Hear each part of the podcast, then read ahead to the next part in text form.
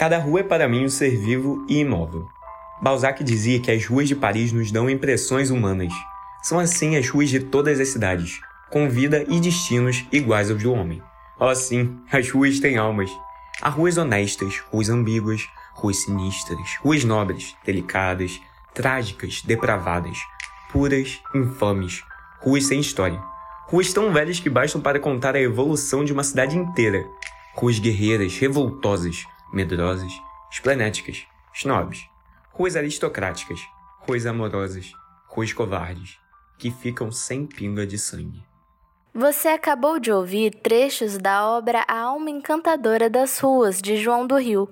No livro, que é um compilado de textos publicados na imprensa entre 1904 e 1907, o autor conta histórias impressionantes, advindas de uma profunda exploração das ruas do Rio de Janeiro. Para João do Rio, as ruas de uma cidade eram como personagens vivas e estáticas que desempenhavam papéis importantes na narrativa urbana. Ele enxergava nelas uma riqueza de nuances e características que espelham a diversidade da vida humana. Mas quantas vezes fazemos o percurso de casa para o trabalho ou para a escola sem nunca nos questionarmos sobre as histórias que permeiam as ruas, praças e monumentos que compõem os cenários do nosso cotidiano? Para quebrar essa rotina e, assim como João do Rio, lançar novos olhares sobre a cidade do Rio de Janeiro, a extensão da UFRJ convida você a conhecer o projeto Viva Mais Cidade, descobrindo o neoclássico carioca. Essa ação do Instituto de História da UFRJ realiza visitas guiadas a edificações cariocas, democratizando o acesso a saberes da história da antiguidade, do Brasil e da arte. O podcast Comunica Extensão mostra um pouco da dinâmica desse projeto e discute a importância da universidade na valorização do patrimônio cultural e na formação de cidadãos críticos. A gente conversa com Regina Bustamante e David Valério Gaia, coordenadores do Viva Mais Cidade.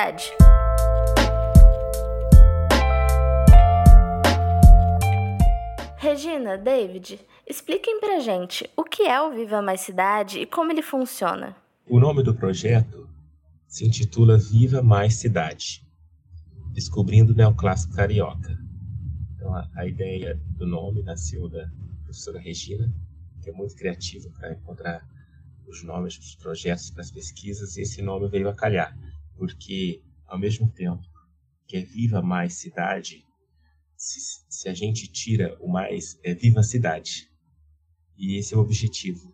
Né? O, o, a nossa prática extensionista ela é pautada na vivência, no viver a cidade. Né? Não é só descobrir enquanto curioso, mas é, o, é sobretudo é essa apropriação do meio urbano, das referências históricas, culturais, da, do patrimônio material e material da cidade do Rio de Janeiro.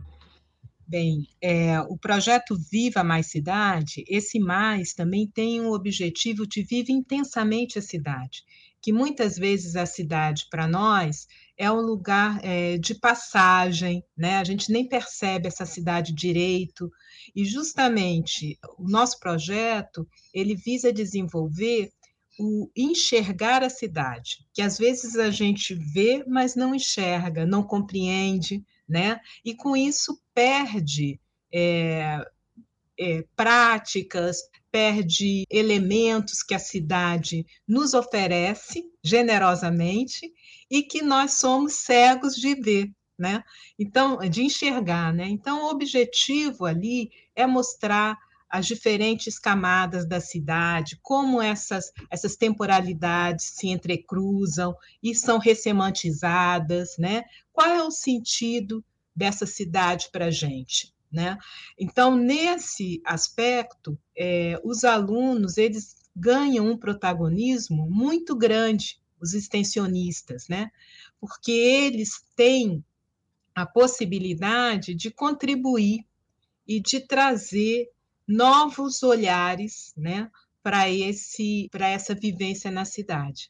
O Viva Mais Cidade estuda o patrimônio neoclássico do Rio de Janeiro, para isso, ele volta sua atenção para as recepções e expressões da cultura antiga, arquitetura, paisagismo, escultura, pintura, literatura e objetos. Essa antiguidade é observada em três edificações: o Instituto de Filosofia e Ciências Sociais da UFRJ, no centro do Rio, o Palácio do Catete e o Cemitério São João Batista, em Botafogo.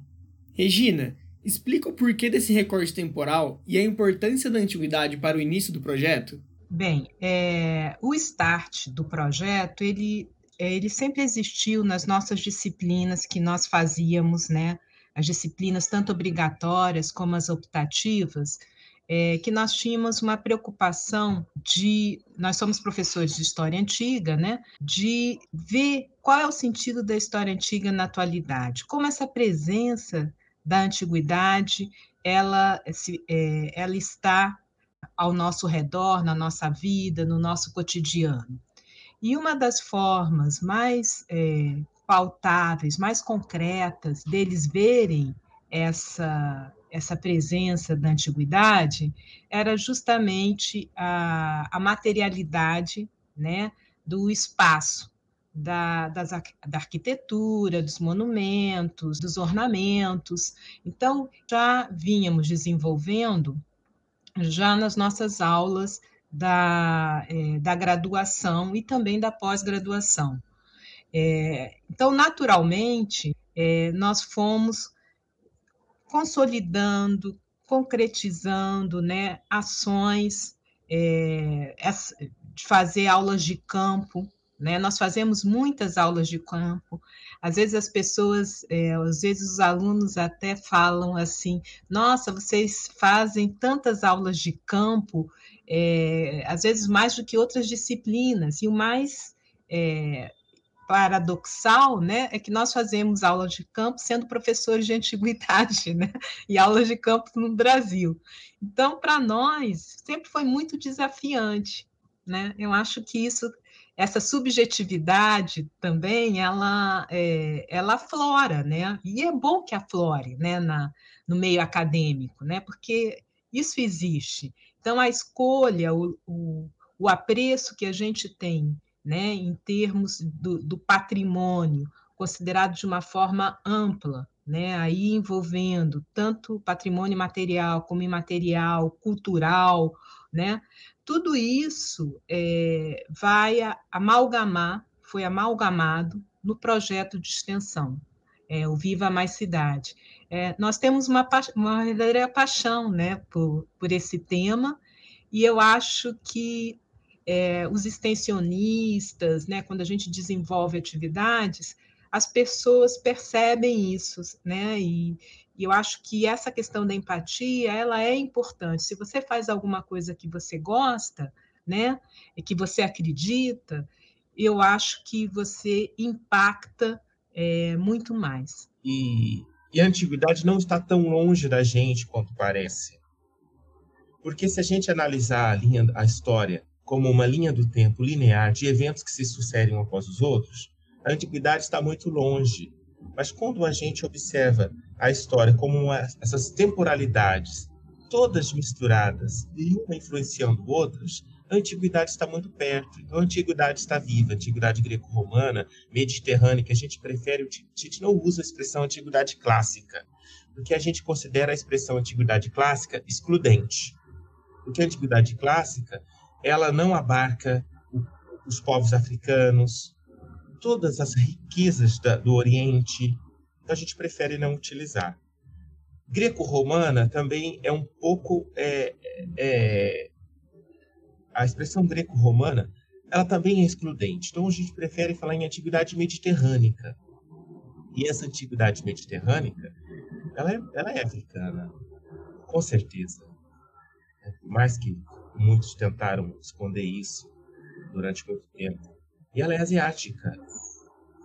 E também é europeia.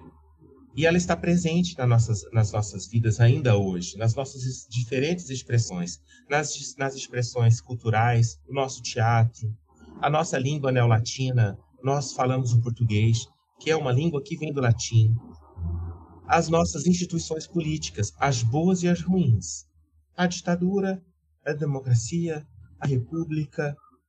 Quando a gente vai para a questão jurídica, a antiguidade está muito presente. Nós somos no, o, o, a, a, legislação brasileira, até o vocabulário, ele vem muito dessa, dessa época do mundo, do, do mundo romano, sobretudo. Poxa, como ignorar tudo isso? Na compreensão da nossa identidade. Como dizer isso não presta, isso tem que sair? A gente não pode se conhecer sem conhecer isto, sem conhecer a história da África, sem conhecer a história dos povos indígenas e sem conhecer essa história da antiguidade, essa presença da antiguidade e, sobretudo, essa antiguidade africana. Muitos elementos da África antiga, dessa, desse recorte temporal nosso do Mediterrâneo, ainda existem esses elementos na cidade do Rio de Janeiro, o culto a, a Santa Efigênia, Santa, Santa Lesbão, por exemplo, é, os, os, santos, São Jorge, São Sebastião, são todos santos da antiguidade. Então, é, é, mostrar essa presença da antiguidade e quebrar essa linha do tempo linear é, do passado e do presente, para mostrar como elas, está, elas estão misturadas, isso nos motivou muito para fazer o projeto. Eu acho que foi uma motivação é, filosófica. E como é a relação do projeto com o público do Viva Mais Cidade? Que a população da cidade ela acolhe as atividades do projeto de um jeito muito interessante.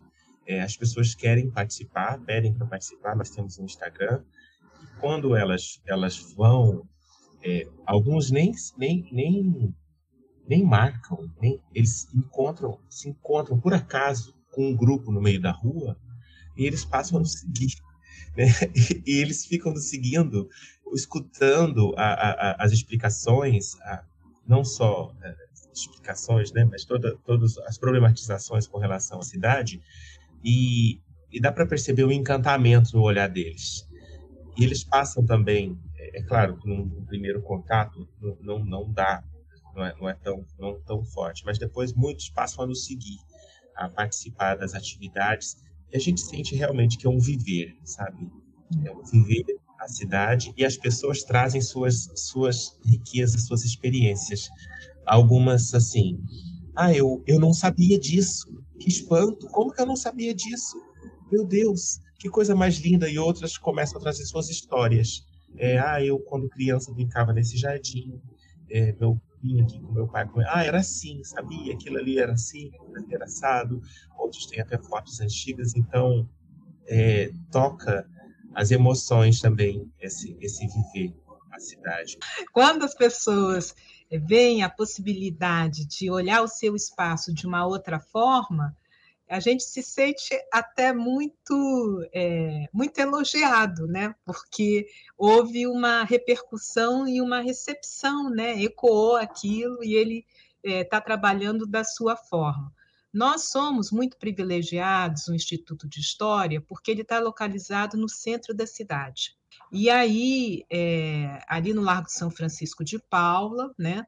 Então, a, a história né, ali é riquíssima, e às vezes as pessoas passam por aquele centro que está degradado, né? que é um, um local que demanda maiores cuidados, né? com uma população vulnerável, né? E não enxergam né?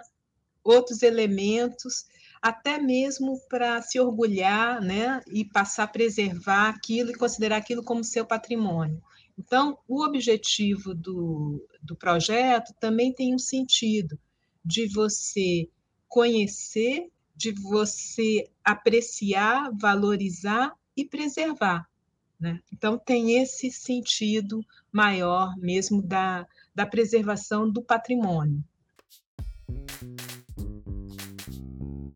Se você quer saber mais informações sobre o Viva Mais Cidade Descobrindo o Neoclássico Carioca, acesse o Instagram do projeto, arroba Rio Neoclássico. O link está na descrição desse episódio. Lá você também encontra informações sobre as próximas visitas guiadas promovidas pela ação, além de outras atividades e vagas de extensão. E para ficar por dentro de tudo que acontece na extensão da UFRJ, acesse portal.extensão.ufrj.br, assine a newsletter Comunique Extensão e, claro, siga as nossas redes sociais, arroba Extensão UFRJ no Instagram e no Twitter e Pró-Reitoria de Extensão da UFRJ no Facebook. Este episódio foi produzido e roteirizado por Stephanie Oliveira, editado por Vitor Calucci, com a coordenação de Bia Porto e Ivana Bentes. O ator e jornalista João Maurício Maturana deu voz aos trechos de A Alma Encantadora das Ruas. Eu sou Caio Ferregutti. Eu sou Stephanie Oliveira e esse foi o Comunique Extensão, o podcast da Pró-Reitoria de Extensão da UFRJ com a colaboração da Rádio UFRJ.